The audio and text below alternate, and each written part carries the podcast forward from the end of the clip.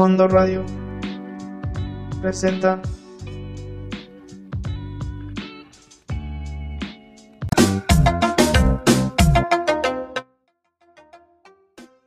Hola, bienvenidos a este su programa legal favorito de la radio.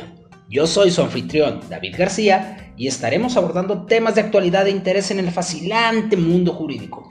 Les recuerdo que esta es una producción de Fondo Radio y pueden escucharnos en todas sus plataformas y redes sociales, así como en la página de internet fondoradio.epici.com. Epici es con Z e Y.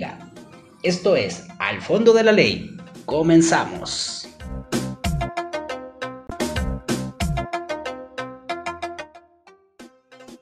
Muy buenas noches, bienvenidos a su programa Fondo Radio en este jueves tan frío y tan oscuro. Ya se acerca la Navidad, se acercan las fiestas y se acerca nuestro especial navideño. Vamos a adelantarnos el día de hoy con temas eh, bastante interesantes del mundo legal. Tenemos por ahí la visita del licenciado César, que es nuestro especialista en materia laboral, seguridad social, constitucional y amparo, para explicarnos el origen del aguinaldo, de los regalos y los derechos que tienen los trabajadores para eh, que se les pague esta prestación. También vamos a hablar un poquito de la discriminación por edad ya que en estos tiempos cada vez se vuelve más complicado tener empleo. Las personas con un rango mayor a, 40 años cada vez es más complicado. Entonces vamos a hablar de cómo es que podemos ayudar y generar unidades de negocio también dentro de nuestras organizaciones para tener gente con experiencia en la sección de jazz legal vamos a hablar del caso de, eh, eh, más bien no ningún caso en específico, sino que estamos en la era de las demandas por plagio, donde la música realmente, sobre todo en, en la parte del pop, podemos ver que es muy restringido y puede haber pues demasiadas demandas por plagio en ese camino. La ley Olimpia también tenemos un grave problema en México y en el mundo eh, respecto al tratamiento que se le ha dado a la mujer desde el punto de vista desde la discriminación y la violencia física, intelectual, social, económica y demás y demás opciones. Se por ahí ya se aprobó la ley Olimpia que castiga hasta con tres años de prisión a quien, eh, vamos, transfiera o distribuya los famosos packs que por ahí se, se, transfieren a través de las redes sociales. No es que estemos en contra de los packs como, como sociedad, al contrario, hay que promover esa cultura de la sexualidad libre. Lo que no está, eh, lo que no está padre o no está chilo es que violentemos la privacidad de las personas y la confianza de aquellos que permitieron jugar con nosotros dentro de una fantasía. Y por ahí vamos a hablar también de la ley Bonilla y la recomendación, vamos, la, eh, la opinión del Tribunal Electoral de que es constitucional. Como les digo, hoy es un super programa, estamos a casi nada de terminar el año el próximo programa, por ahí tendremos ya nuestro especial y estaremos preparando algo súper, súper interesante. De ahí tomaremos unas pequeñas vacaciones, pero estaremos en nuestras redes sociales. No se olviden pasar por ellas. Ahí los esperamos. Empezamos con Al Fondo de la Ley. Esto es Fondo Radio. Buenas noches.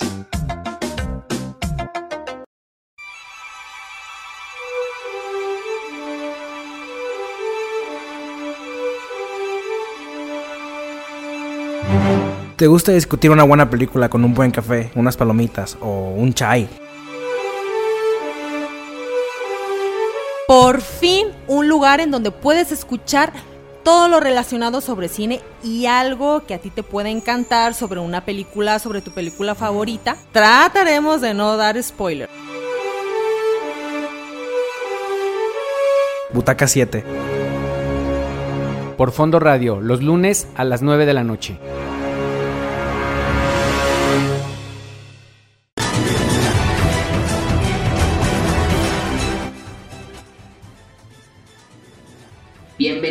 Sección La familia, la propiedad privada y el amor, la cual hablaremos un poquito de lo que es el síndrome de alineación parental.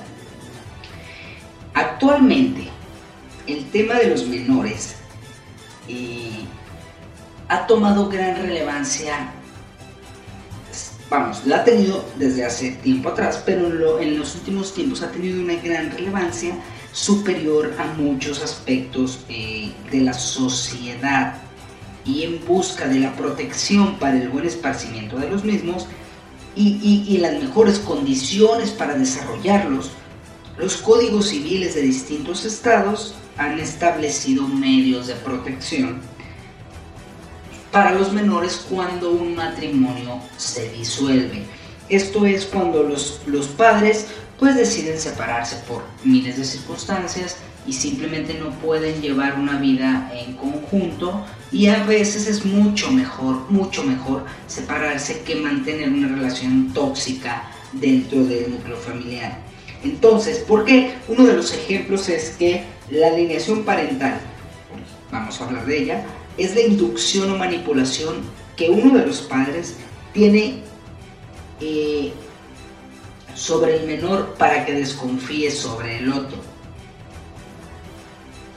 para que el vínculo que existe entre el hijo y el padre se vea disminuido y que pues eh, puede ser el, padre o la madre. No hablo de padres de, por género, sino padres en general. Y entonces se vea, eh, vamos, debilitado, incluso se destruya para que el otro pues sea el que, el que tiene el control. Este tema es muy, muy sensible porque el objetivo es cuidar al menor y al mismo tiempo para que el menor esté bien significa la convivencia con ambos progenitores, porque la falta de uno no debe de impactar de forma directa cuando en, el beneficio del menor. Pero entonces, ¿cómo limitamos o cómo le explicamos al menor este tipo de, de pues vamos, de maltrato? Porque al final de cuentas es un maltrato para el menor Incluso dentro de los códigos civiles existen regulaciones donde es interés superior de la niñez desarrollarse en un espacio sano, familiar y, que debe de convivir por lo menos con los dos padres, tratar que ese sea, digamos, la regla general es que tiene que convivir con los dos padres y que no debe tener una actividad o, una, o conductas nocivas para la salud física o intelectual. Eh, el goce que tienen los derechos, perdón, el goce que tienen los niños de disfrutar de su vida, de sus padres, debe de ser una garantía, aun cuando los padres no entiendan o no entendamos cómo es que tenemos que convivir con nuestro prójimo. La separación no siempre tiene que ser un tema de conflicto el conflicto existe. Si se tomó la decisión, sigamos adelante. Los menores, los hijos, no son productos con los cuales hacer una negociación para que el otro se sienta bien, para que el otro se sienta mal. Los hijos son personas que tienen mente propia, corazón propio y vida propia. Amémoslos, amémoslos, porque es una forma de maltrato si tú ya no quieres estar con tu pareja y tienes menores, los cuales hay que proteger, vayan y acudan a una, una, terapia, no de pareja, una terapia de rompimiento que las hay. Dentro de las soluciones de conflictos, de los métodos alternos en solución de conflictos en materia de divorcio, en materia familiar, eh, puede haber muchas soluciones de bajo costo, accesibles y, que puedan darnos soluciones reales para llevar a, buen puerto esta terminación. Por ahí en Facebook o en la página de Fondo Radio pueden dejarnos sus comentarios y sus casos y con todo gusto nos ayudamos. Esto es Al Fondo de la Ley, estamos en Fondo Radio y nos quedamos con Silvio Rodríguez como es costumbre cuando tenemos la sección La propiedad privada y el amor. Muy buenas noches, esto es Fondo Radio y nos quedamos con el buen Silvio. Producción, Silvio Rodríguez, por favor.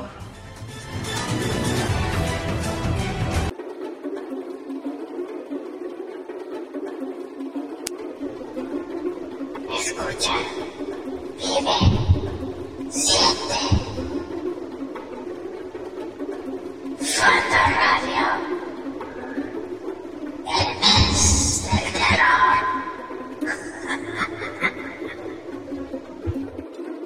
por Fondo Radio.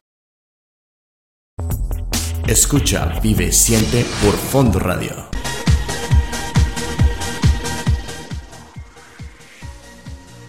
Aprobaron la ley Olimpia en el Congreso de la CDMX. Durante el transcurso de la semana, y mientras todavía había una manifestación que era agredida por el mismo gobierno de mujeres eh, eh, manifestándose respecto a la defensa de los animales, votaba la ley Olimpia, que es la ley de acceso a las mujeres, a la ley de acceso de las mujeres a una vida libre de violencia. Básicamente se, se aprueba con 56 votos a favor, 0 en contra y 0 abstenciones. Eh, Olimpia Coral fuera una promovente de la ley, junto con docenas de acompañantes, fueron recibidos a gritos y aplausos por la determinación de los legisladores. Y lo cito, pues con esto hacen historia no solo en la Ciudad de México, sino en el país. Hay que recordar, y, tiene razón, este es un precedente muy importante en la vida de nuestro país para salvaguardar los derechos no solo de las mujeres, sino del derecho que tenemos a la privacidad como humanos. Eh, hay que recordar un poquito el caso y regresar en el, tiempo donde Coral fue víctima de violencia digital. Eh, ella básicamente lo que pasó fue que se hizo, se filtró un video sexual de ella y fue viralizado y pues como se saben estas historias, la vida de, esta mujer pues se vio un poco, un poco complicada ya que vamos, eh, eh, por ahí decía uno de los, de los columnistas que lo virtual es real y tiene razón. La vida virtual que nosotros llevamos dentro de nuestras plataformas eh, básicamente puede ser tomada para varios delitos, incluso puede ser tomada para una extorsión, delitos contra la identidad sexual de las personas, pueden existir amenazas, eh, eh, incluso ha llegado el caso, hay denuncias donde se han pedido favores sexuales para no publicar estos videos. Entonces, esto adicional a la violencia que se tiene contra las mujeres o contra cualquier persona eh, respecto a su integridad sexual, digámoslo, debe de tomarse en cuenta que este es un gran antecedente primero para las mujeres, para todos esos derechos que han sido un poco eh, pisoteados, para que entendamos que, que vienen tiempos nuevos en los cambios de paradigma social y por lo tanto del derecho, como para determinar que es súper importante la protección de los datos personales y la regulación de la forma de almacenarlos, transmitirlos, transportarlos, crearlos, incluso hasta destruirlos. Es muy importante que las nuevas generaciones de abogados se especialicen en la protección de datos. En este entorno digital donde todo es de todos y nadie es de nada, es importante empezar a ponerle dueño y límites. No solo la ley Olimpia, si bien su espíritu está enfocado en proteger la integridad de las mujeres, que es por mucho un, eh, eh, un valor superior a muchos otros, no solamente estamos viendo esa parte, jóvenes, es importante que veamos más allá. Es el precedente para un cambio de paradigma a nivel social, donde la eh, privacidad y el derecho a la integridad y el derecho al libre esparcimiento y el derecho a pensar y hacer lo que nos plazca sin lastimar a terceros es uno de los grandes eh, beneficios que vamos a tener es importante eh, entender también que en México vivimos un desfase de violencia. Las personas no estamos entendiendo cómo tratarnos. Creemos, a consecuencia de la impunidad, que la violencia es la solución a nuestros problemas. Esto es Al Fondo de la Ley, estamos por Fondo Radio, continuamos. Vive, siente por Fondo Radio.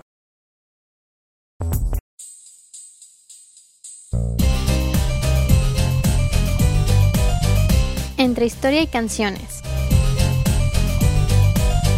La historia al compás de la música. Con Marcelo Velázquez y Larisa García. Escúchanos en fondoradio.epici.com. Todos los miércoles al terminar Territorio Águila. alrededor de las 10 de la noche. Y disponte a escucharnos Al compás de la música. por fondoradio.epici.com.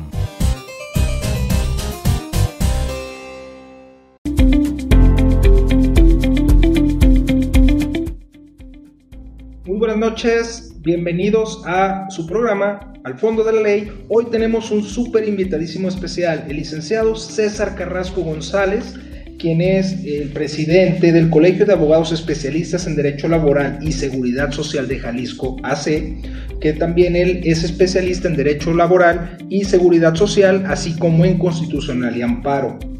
Y es socio fundador del corporativo Gabaón. Bienvenido César y este es tu programa. Hoy nos va a hablar un poquito de lo que viene siendo el aguinaldo y todo lo que tiene que ver con la Navidad y los regalos. Bienvenido César. Muchísimas gracias David, aquí compartiendo algunas experiencias y datos importantes en materia laboral. Te agradezco la oportunidad y también un saludo a todos los radioescuchas. Bueno, vamos a hablar sobre el tema de aguinaldo. El aguinaldo, como dice la tradición, es de regalar obsequios a fin de año que originó el aguinaldo está presente en diversas culturas. La prestación laboral que recibes en tu trabajo, denominada aguinaldo, tiene como origen la antigua tradición de dar regalos a fin de año para expresar buenos deseos. Hay varias versiones sobre su etimología. Entre las más difundidas está la que asegura que proviene de eguinar o equinar, término con el que los celtas designaban al obsequio de fin de año. Mientras que hay otra que considera que deriva de la frase latina noquin anno, que significa en este año. Bueno, el origen de la tradición de intercambiar regalos tampoco es tan claro, pero suele atribuirse a Tito Tasio, rey que gobernó Roma junto con Rómulo, uno de sus fundadores. Tasio inició la costumbre de recoger ramos de pino cortados del bosque de Estreñía, diosa de la salud, para regalarlos a familiares y amigos con motivo del fin de año. Con el tiempo, se sustituyeron las ramas por regalos más valiosos como ropa y metales preciosos. Más tarde, la iglesia, la iglesia católica, adoptó de los paganos la costumbre de intercambiar regalos, coincidiendo con las fechas de la fiesta de Epifanía, un periodo de 12 días desde el 25 de diciembre hasta el 6 de enero. En el caso de México, la costumbre de regalar dulces y alimentos de toda clase se extendió al contexto laboral y pasó de ser opcional a ser una prestación monetaria obligatoria en 1970. Bueno, prácticamente tenemos más de 50 años. Con una reforma a la Ley del Trabajo, la cual estipuló que el aguinaldo debería ser equivalente a por lo menos 15 días de salario y debe entregarse antes del 20 de diciembre. Actualmente, el artículo 87 de la propia Ley Federal del Trabajo establece que los trabajadores tendrán derecho a un aguinaldo anual que deberá pagarse antes del día 20 de diciembre, igual a los 15 días que ya mencionamos. Ahora bien, veamos algunos tipos de interrogantes que pueden surgir conforme a esta prestación. En principio, ¿quiénes son las personas que tienen derecho al aguinaldo? Bueno, en general, dicha prestación laboral aplica para todas las personas trabajadoras que presten sus servicios de manera subordinada a un patrón y cuya relación de trabajo se rija por la Ley Federal del Trabajo. Es decir, los trabajadores ya sean de base, de confianza, de planta, sindicalizados, inclusive los contratados por obra o tiempo determinado, también como los eventuales comisionistas, agentes de comercio de seguros, vendedores y otros semejantes. Ahora bien, ¿cuándo es cuando deben recibir el pago de aguinaldo los trabajadores? ¿En qué momento? El aguinaldo, como lo mencionamos, deberá pagarse a los trabajadores antes del 20 de diciembre de cada año. A las personas cuya relación de trabajo termine antes de esta fecha, el aguinaldo proporcional deberá ser pagado al momento de la terminación de la relación de trabajo, como parte de su liquidación o finiquito. En otro tema, ¿cuántos días de aguinaldo entonces tienen derecho los trabajadores? De acuerdo a esta ley. Como lo mencionamos anteriormente, el monto mínimo, mínimo, lo destacamos, debe pagarse a las personas trabajadoras por concepto de aguinaldo el equivalente a 15 días de salario o si no trabajó el año completo, pues su parte proporcional. Y ahora bien, ¿con qué salario se debe cubrir el pago del aguinaldo? En el caso de los trabajadores que tengan un salario fijo, el cálculo deberá hacerse con el salario de cuota diaria, sin incluir ningún otro ingreso, respecto al sueldo que percibieran al momento del pago del aguinaldo. Ahora bien, si el momento del salario es variable por unidad u obra, ya sea un trabajo a destajo, se debe tomar como base el ingreso promedio diario obtenido en los últimos 30 días efectivamente trabajados, por cualquier concepto que reciba el trabajador. ¿Qué pasa con los trabajadores contratados como vendedores, agentes de comercio o de seguros, los propagandistas y otros semejantes que establece esta ley? El salario diario para el pago del aguinaldo para este tipo de trabajadores se calcula tomando en cuenta el promedio de los ingresos percibidos en el último año de trabajo o del tiempo de trabajo en caso de que haya cumplido el año. Pero ¿qué pasa con esos trabajadores que laboraron menos de un año en una empresa? ¿Tienen derecho a este aguinaldo?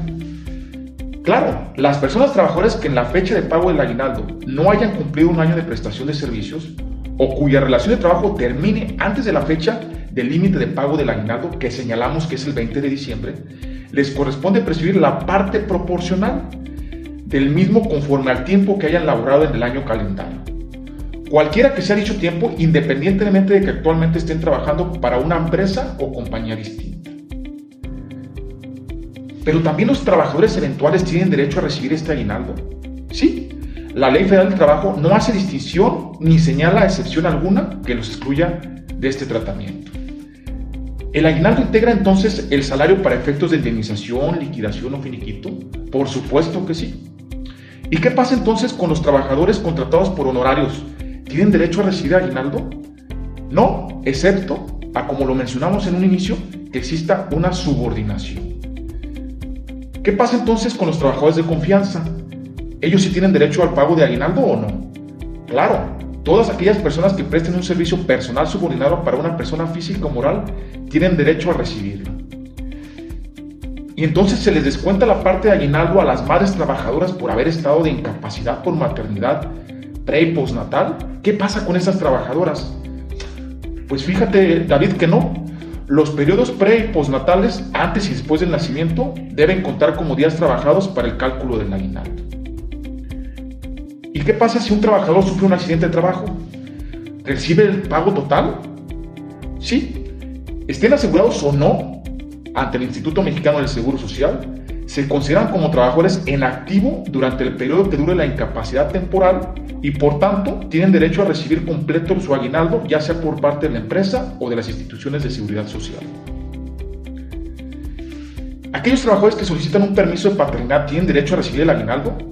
El permiso de paternidad se considera como tiempo efectivamente trabajado y por tanto también tienen derecho a recibir completo su aguinaldo. Pero si yo renuncio como trabajador voluntariamente a mi trabajo, ¿puedo recibir este aguinaldo? Los trabajadores que renuncian a su trabajo antes del 20 de diciembre tienen derecho a que se les cubra la parte proporcional de aguinaldo por el tiempo que efectivamente laboraron. Entonces, si es despedido un trabajador, ¿se le debe de pagar? Claro. Y cuando fallece, ¿quién nos puede cobrar? ¿Sus beneficiarios o beneficiarios tienen derecho a recibir el pago? Los beneficiarios podrán solicitar el pago de aguinaldo y deberán realizar, esto es, un juicio de declaratoria de beneficiarios para la designación ante la Junta de Conciliación y Arbitraje. De esta forma, la empresa debe cubrir el pago de aguinaldo. Pero si yo pacto con mi empresa de renunciar al pago de aguinaldo, ¿es válida esta cláusula? ¿Es válida esta renuncia? No.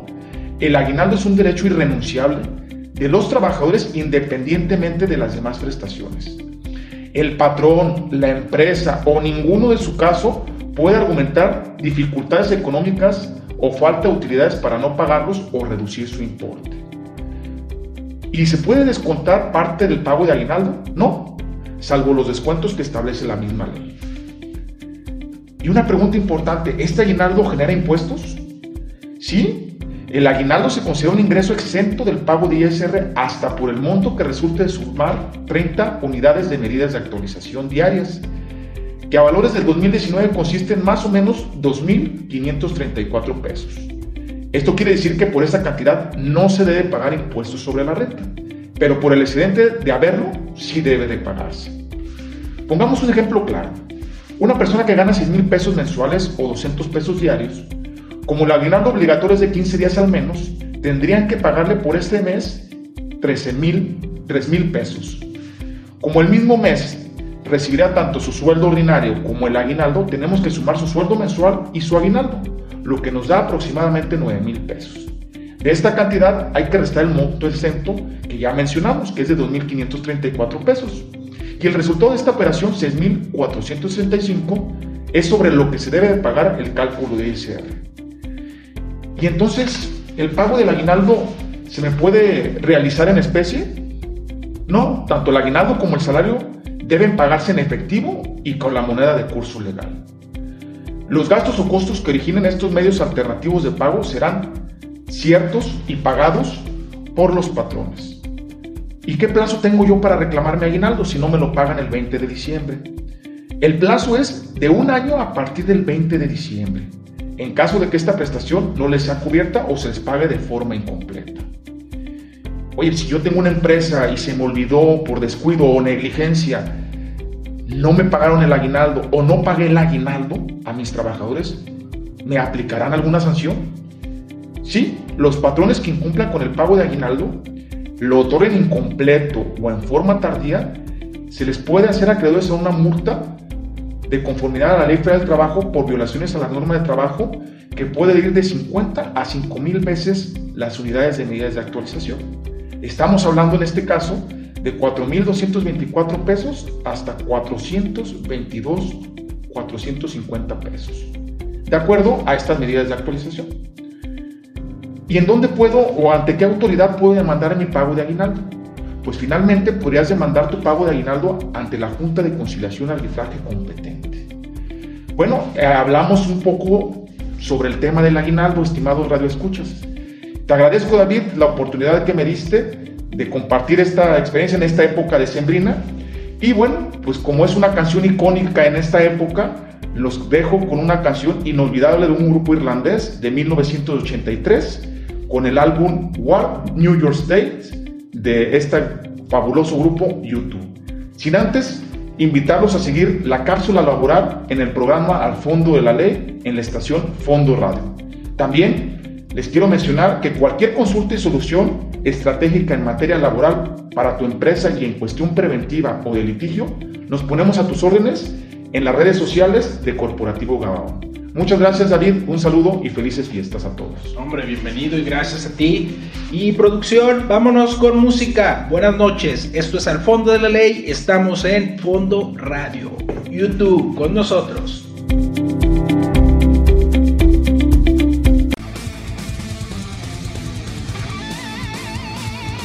Escucha Territorio Águila todos los miércoles a partir de las 21 horas, donde escucharás todo lo referente a las poderosas Águilas de la América, noticias, contrataciones y más.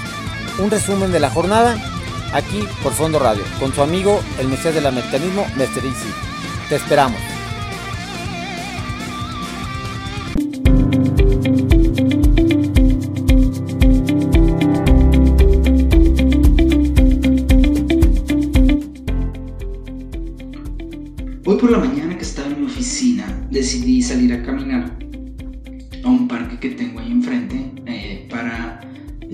Pensar un poco y refrescarme la cabeza y me senté en la banca a observar el panorama.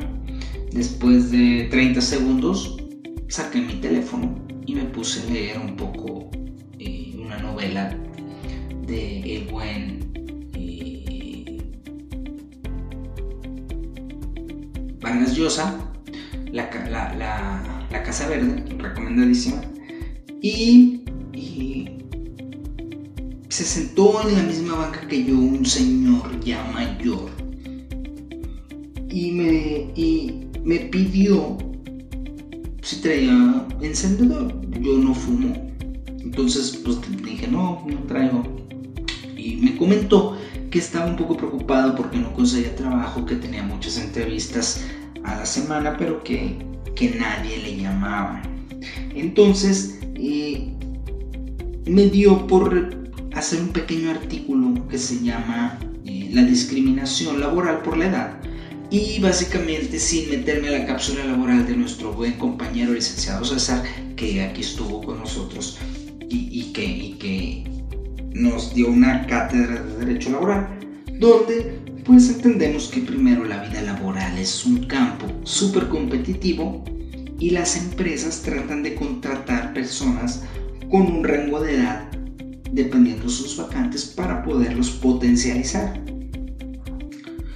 Vamos, esta es una forma de discriminación cuando hacemos una contratación. No sé a qué nivel legal puede ser un impacto dentro del sistema de cumplimiento o dentro del sistema de la ética de la compañía, pero sí sería muy bueno determinar lo que nos ayude el buen César para saber cómo es que estamos eh, y cuál es el impacto de esta discriminación. La edad por sí, por sí mismo, en el artículo, incluso la ley, en el artículo 133 de la Ley Federal del Trabajo, protege al trabajador contra cualquier discriminación y entre ellas está la edad. Por lo tanto, tener un, cierto límite de edad podría considerarse discriminatorio. Algunas empresas, vamos, definen cierta edad para ingresar, pero excluyen mayormente a adultos mayores o a muy jóvenes. Y otras empresas, por otro lado, buscan realmente que a los 40 años se les acabe su vida productiva. Es decir, si llegaste a los 40 años dentro de una organización, va a ser muy complicado cuando te salgas de ahí que encuentres otra posición. Y todavía, eh, sumado a que las personas mayores son las que necesitan mucho mayor sustento, pues esto hace que sea más complicado que las empresas quieran trabajar con personas mayores. Realmente es importantísimo, importantísimo en nuestras organizaciones crear departamento para sectores que van a estar olvidados en un futuro.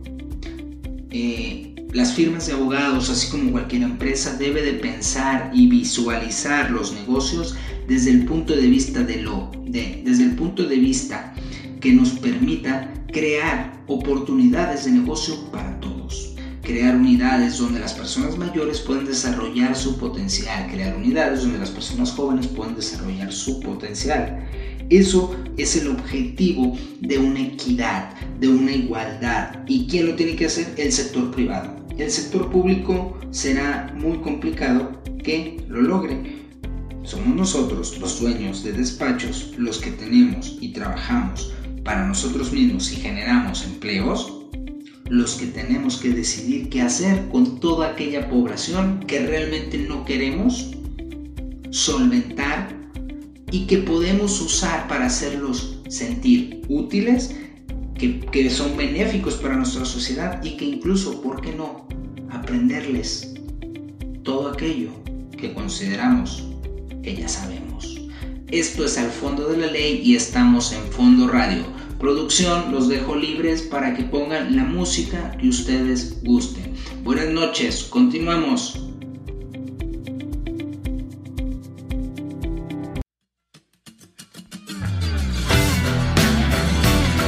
Un programa de crítica constructiva y destructiva, todos los jueves a las 9.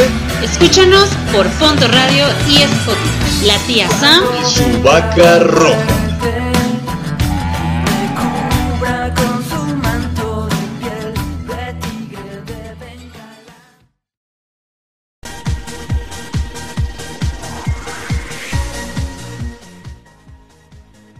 Ley Bonilla.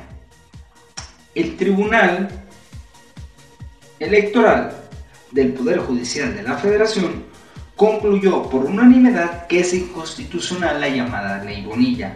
Recordemos que se trata de la reforma que amplió de 2 a 5 años el periodo del gobernador de Baja California, Jaime Bonilla.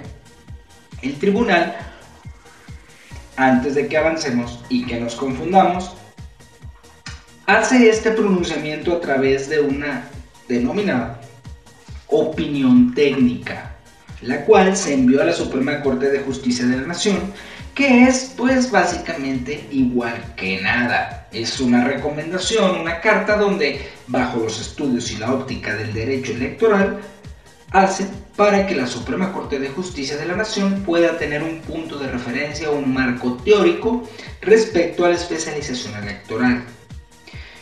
Por otro lado, el presidente de la República, el, buen y cabecita de algodón, dijo que este fallo refleja que hay respeto de su gobierno a la autonomía de los distintos poderes de la República. Y esto deja de manifiesto que no somos iguales, solo respetamos el punto de vista ya.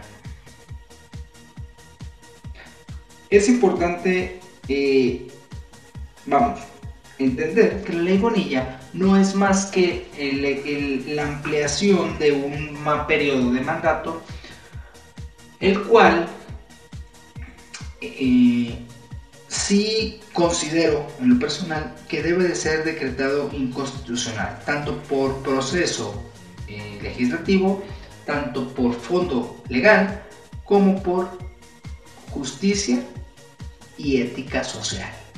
Esto es al fondo de la ley, estamos en Fondo Radio, continuamos.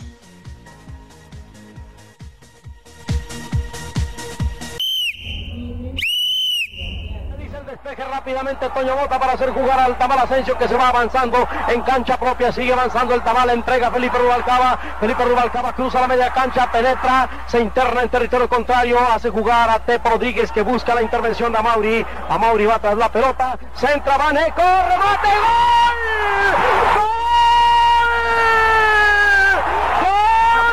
violencia en dirección al debutante Morán. Salta Morán y el jugador Augusto. Devuelve la pelota al Vaca Augusto.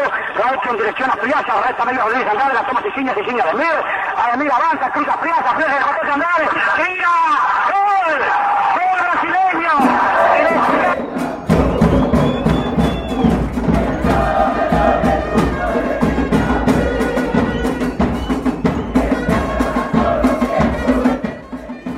Fútbol norteado con Jesús Campos y Ángel Mendoza.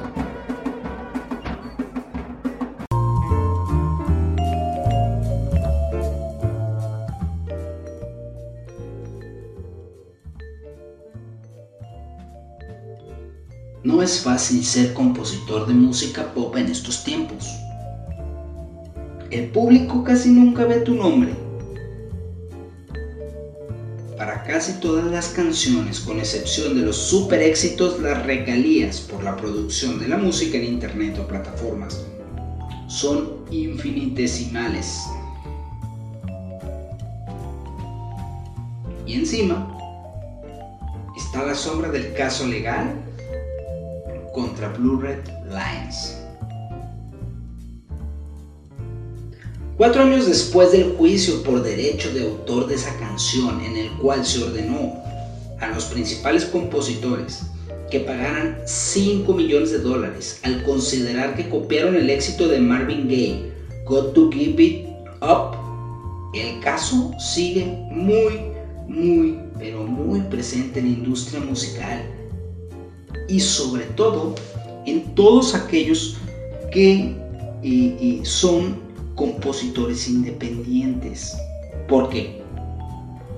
Entonces, en casos de un homenaje tonal, es decir, cuando tomas una melodía, una canción para hacer un homenaje de ciertos tonos, es un, es un plagio o no es un plagio distintos abogados especializados en propiedad industrial y ejecutivos de la industria musical aseguraron, y lo cito, que ese caso ha contribuido a un aumento de las demandas por derechos de autor. Ahora, eh, hay otros casos en la, en la mesa que por ahí en septiembre empezaron y que aún no han sido resueltos. Estamos hablando de, de, unas canciones que fueron ganadoras del Grammy, como la canción de Thinking Out Loud, eh, donde dice que se, que se copió precisamente la canción de Let's Get On, de, de donde este, el músico Sharon llega a un acuerdo fuera de la corte, es decir, utilizando los medios de justicia alternativa y resolución de conflictos, básicamente fue un arbitraje. Fue un arbitraje en, digamos, en, precisamente en la, en la, mediante las reglas de la Cámara de Comercio Internacional y, y la acusación fue porque el éxito fotógrafa tenía demasiadas similitudes, demasiadas similitudes al al, al, eh, al, éxito amazing del cantante británico Matt Carley. Entonces, prefirió pues irse al arbitraje y pagar la cantidad. Pero las consecuencias del fallo, eh, del fallo de Blue Blinds, son especialmente duras con los, con los compositores que trabajan en las sombras, que los hay bastantes, ¿eh?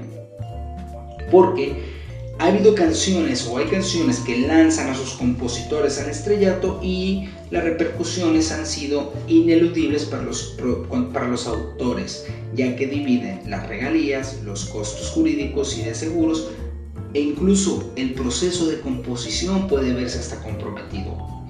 Eh, por ejemplo, está el caso de, Evan Boward, que él es compositor de varios temas del nivel de Beyoncé, Rihanna y Madonna. Estamos hablando del compositor pop. Eh, y ahora se cuestiona mucho cuando está en el estudio debido a la preocupación de que la melodía o la letra se pueda parecer a otra y cruce una línea donde ya no haya retorno. Eh, no deberían de estar pensando en precedentes jurídicos los músicos cuando están creando canciones. Porque la inspiración muchas veces llega de buena fe de otras cosas que ya conocimos. Cuando estamos en un proceso de creación utilizamos eh, conocimientos musicales previos, alguna canción que estuvimos recientemente escuchando, eh, alguna forma o método de trabajar, donde lleguemos a, vamos, no intencionalmente copiar una canción. Eh, el efecto negativo, por un lado, esta, esta resolución yo le veo dos efectos. El efecto negativo es que por un lado, eh, sí restringe por mucho la creatividad de los autores. Esto es, la restringe por la simple y sencilla razón de que eh, tiene miedo de que caiga en un supuesto de plagio. Por otro lado, ayuda a que se empiezan a delimitar y crear los derechos de propiedad intelectual e industrial y los derechos de explotación pertinentes para mejorar la vida de los artistas. Esto es al fondo de la ley. Estamos en Fondo Radio. No se vayan, no se vayan. Estamos en Jazz Legal y la sección favorita de todos ha concluido. ¿Qué les parece si nos quedamos con un poquito de la canción que fue parte de esta controversia y que se llama Got to Give It Up de Marvin Gaye? Continuamos.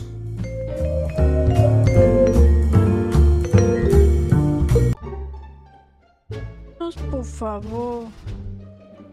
Por favor, escúchanos.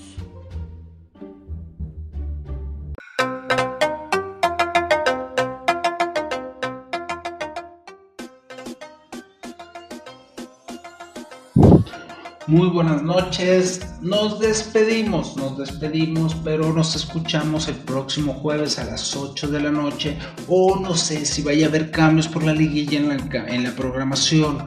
Hemos tenido por ahí juegos y hemos estado viéndolos. Tenemos por ahí otros programillas deportivos que les interesa pues escuchar más esos que, que estar escuchando al fondo de la ley en liguilla del fútbol mexicano. Eh, muchas gracias por habernos escuchado. Esperamos aquí verlos el próximo jueves. No se nos olviden, entren por ahí, déjenos sus comentarios. Estamos en Spotify, estamos en iTunes y no duden en visitar fondoradio.epici.com y dejarnos sus comentarios, sus dudas, sus solicitudes y cualquier consulta que requieran. Con todo gusto los asesoramos. Yo soy David García, soy su anfitrión y nos quedamos para el cierre y continuamos con la programación. Un gustazo.